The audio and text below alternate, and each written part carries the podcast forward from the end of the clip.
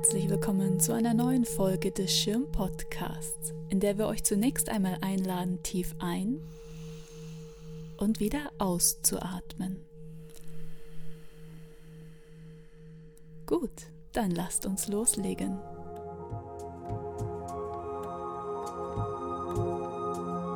Wir nutzen den August für ein Sommerspecial des Podcasts, widmen uns nicht einer der Ausstellungen in der Schirn, sondern blicken auf größere Trends in Kunst und Gesellschaft.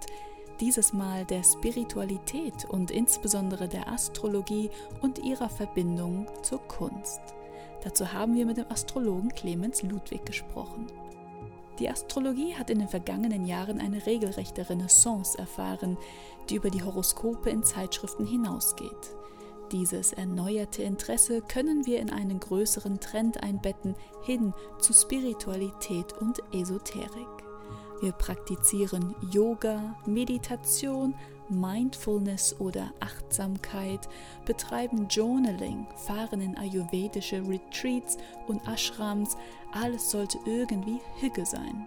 Wir beruhigen uns mit Klangbädern und bringen mit Edelstein-Gesichtsrollern Glow in unsere Gesichter. Selbst esoterische Praktiken haben ihren festen Platz in Lifestyle-Geschäften und Magazinen eingenommen.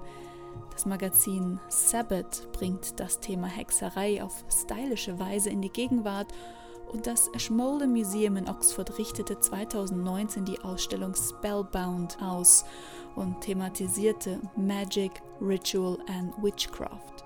Es gibt jede Menge Bücher und Equipment, um Hände zu lesen und Tarotkarten zu legen.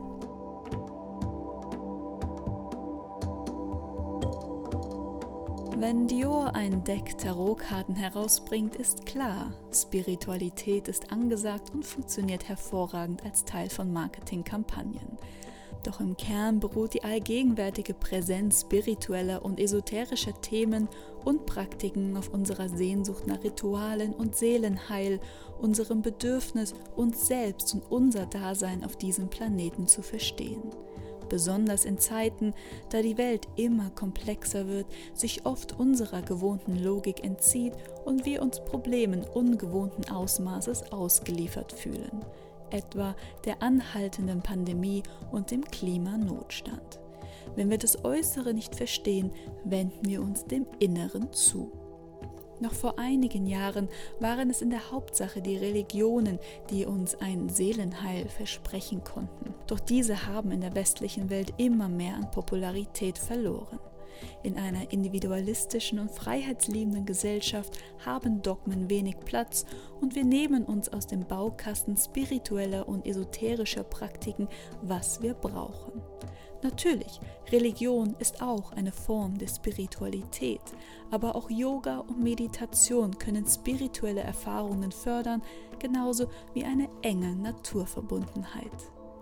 Dem Münchner Altabt Odilo Lechner zufolge lebt ein spiritueller Mensch von innen heraus, aus der Seele. Spiritualität sei eine unmittelbare persönliche Erfahrung, bei der das Herz angesprochen wird. Für manch einen kann dies auch die Astrologie sein, auf die wir nun gleich zu sprechen kommen. Allen gemein ist sicherlich eines, die Suche nach dem Sinn des Lebens. Why are we here? What's life all about? Is God really real? Or is there some doubt? Well, tonight we're going to sort it all out. For tonight it's the meaning of life. Die Kirchen sind leer, die Museen voll schreibt Boris Pofalla im Leitartikel der aktuellen Ausgabe der Monopol, der den Themen der Stunde gewidmet ist. Spiritualität und Esoterik in der Kunst. Der Gang in die Tempel der Kunst wird selbst zum spirituellen Erlebnis. Kunst anschauen, Performances erleben als Ritual.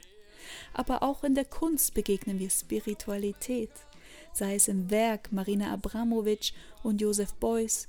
Wasili Kandinsky schrieb 1911 über das Geistige in der Kunst und die wiederentdeckte schwedische Künstlerin Hilma af Klint sah sich nicht nur als Medium höherer Mächte, sondern baute oft astrologische Symbolik in ihren Werken ein.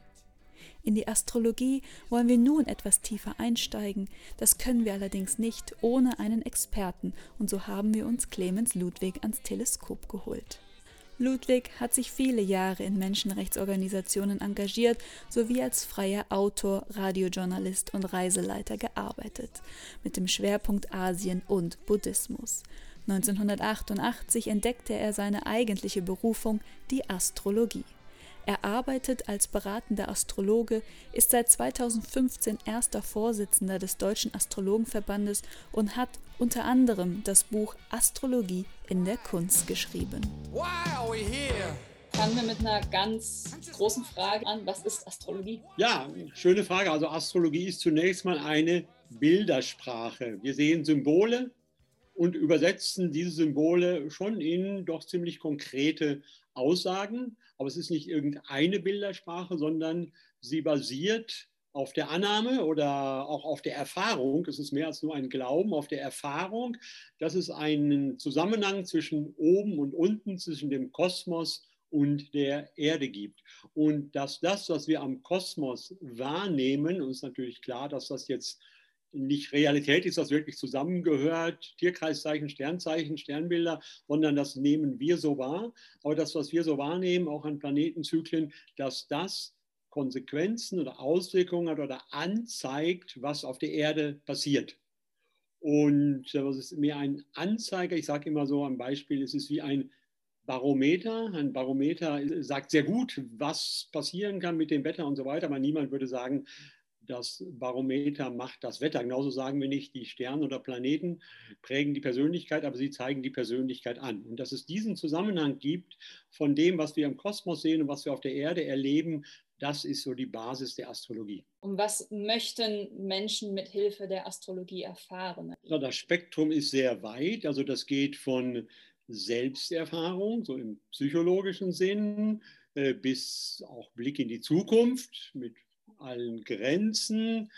Es hat auch viel äh, zu tun, andere zu verstehen. Partnerschaftshoroskop hat großen Zulauf, ein großes Interesse. Und das geht bis hin hinein in die Wirtschafts- und Finanzastrologie, wo versucht wird, eben Börsenzyklen zu erkennen und rechtzeitig zu wissen, um da eben entsprechend reagieren zu können an der Börse. Also ein, ein gigantisch breites Spektrum vom ganz individuellen bis zum hochpolitischen. Und in anderen Teilen der Welt, also zum China, selbst noch im kommunistischen, da wären Politiker eher verdächtig, wenn sie nicht die Astrologen befragen würden, äh, was ja in Europa eher nicht der Fall ist oder erst nach dem Tode herauskommt. Mitterrand, weiß man, hat stark die äh, Astrologen konsultiert. Sie haben den Stichpunkt äh, Selbsterfahrung genannt. Das ist eben auch die Herleitung, die wir so für diesen Podcast haben, weil wir den Trend sehen, dass Astrologie eine Renaissance erlebt. Würden Sie dem zustimmen? Und wenn ja, warum denken Sie, ist das so? Na, ich würde dem auf jeden Fall zustimmen. Wenn man es jetzt im ganz großen Zyklus sieht, dann kann man sagen, so bis ungefähr plus minus zur Aufklärung war die Astrologie ein absolut etablierter Teil sozusagen der Wissenswelt. Sie hatte ihre Lehrstühle an Universitäten und selbst große, größte Astronomen wie Kepler waren eben auch Astrologen. Und sie waren es nicht nur, wie das zum Teil so von der Astronomie kolportiert wird, um damit irgendwie Geld zu verdienen, sondern sie waren es auch, wenn man Kepler liest, aus Überzeugung. Und da gab es eben großen Einbruch mit der Aufklärung und Astrologie war dann für 100, 200 Jahre, 200 Jahre sicherlich eher so ein bisschen Randdasein, auch skeptisch betrachtet, nicht ernst genommen, zum Teil, ja, muss man auch sagen, verlacht. Äh, dann hat es so die erste kleinere Renaissance um die, Jahr, um die vorletzte Jahrhundertwende, also so um 1900 gegeben. Vor allem auch so Kunstepochen vom Jugendstil und so weiter finden sich viele astrologische Symboliken. Das ganze schreckliche Chaos des 20. Jahrhunderts hat dann die Astrologie wieder etwas in den Hintergrund gedrängt. Und ich denke, so seit den 60er Jahren, das hat natürlich auch zu tun mit einer Aufbruchstimmung, äh, die ganze Hippie-Bewegung, New Age und so weiter. Äh, seitdem hat Astrologie also immer mehr Zulauf. Und ich denke, es hat auch damit zu tun, dass so die rationale Welt, die rationale Denkweise der Aufklärung eben auch an ihre Grenzen gestoßen ist. Man hat ja gedacht, durch die Aufklärung, man kann alles auch wissenschaftlich erklären. Es gibt für alles einen wissenschaftlichen äh, Hintergrund und da weiß man ja heute, das ist bei weitem nicht der Fall und sondern da gibt es ja auch viele Naturwissenschaftler, die sagen, für jede Antwort, die wir bekommen, sind fünf oder zehn neue Fragen. Also das sind so die großen Zyklen und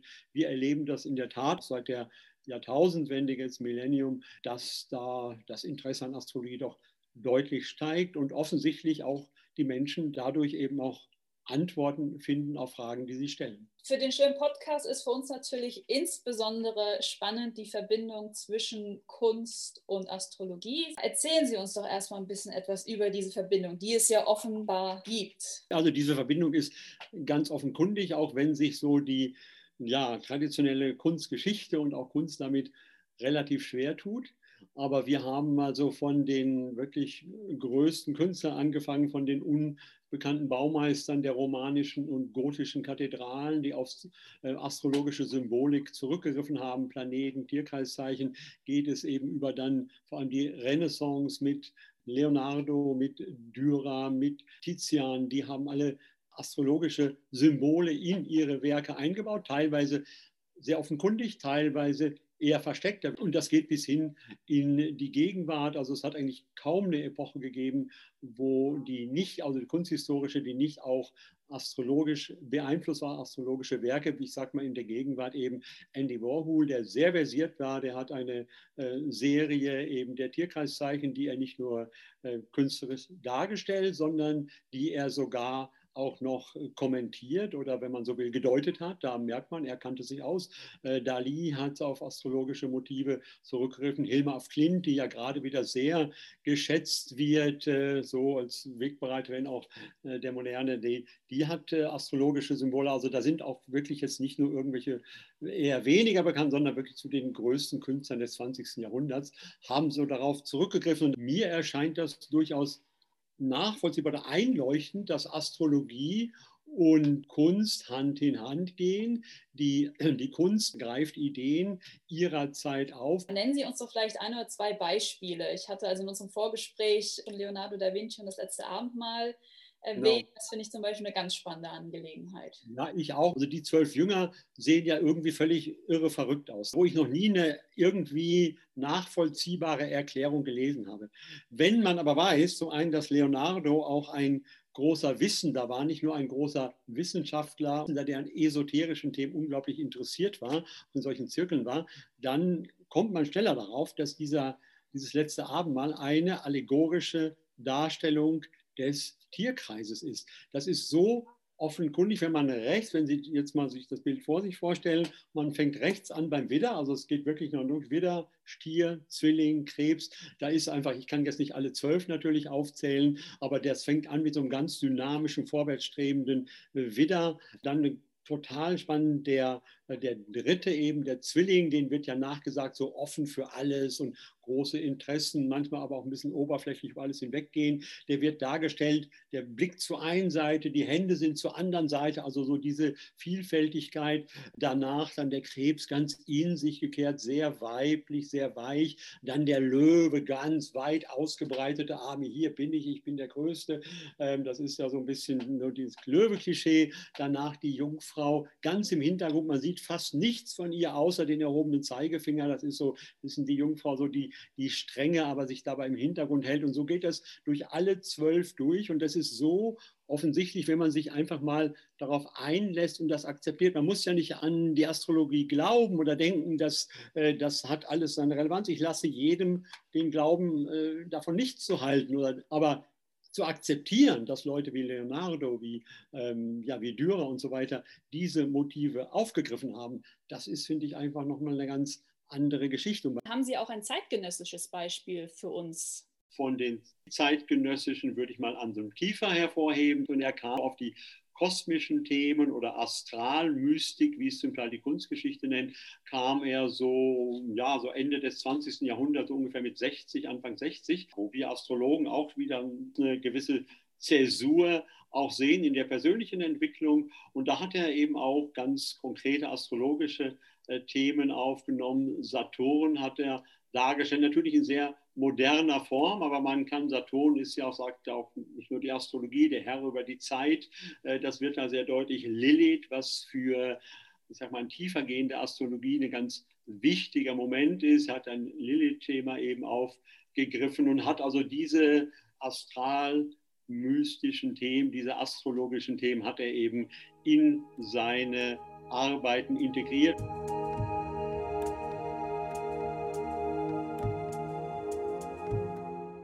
Spannende Einsichten, die wir durch Clemens Ludwig erhalten haben. Ob ihr an die Astrologie glaubt oder nicht, als Wissenschaft vergangener Jahrhunderte und Jahrtausende hat sie ihren visuellen Fußabdruck in der Kunst hinterlassen und ihre Symbolik etwas zu kennen, öffnet ungeahnte Fenster beim Betrachten altbekannter sowie zeitgenössischer Kunstwerke. Das war eine weitere Folge des Schirm Podcast, den ihr wie immer auf dem Schirnmerk hören und der Podcast-Plattform eures Vertrauens abonnieren könnt. Seien die Sterne mit euch. Bis zum nächsten Mal. Why? Why are we here? And just what?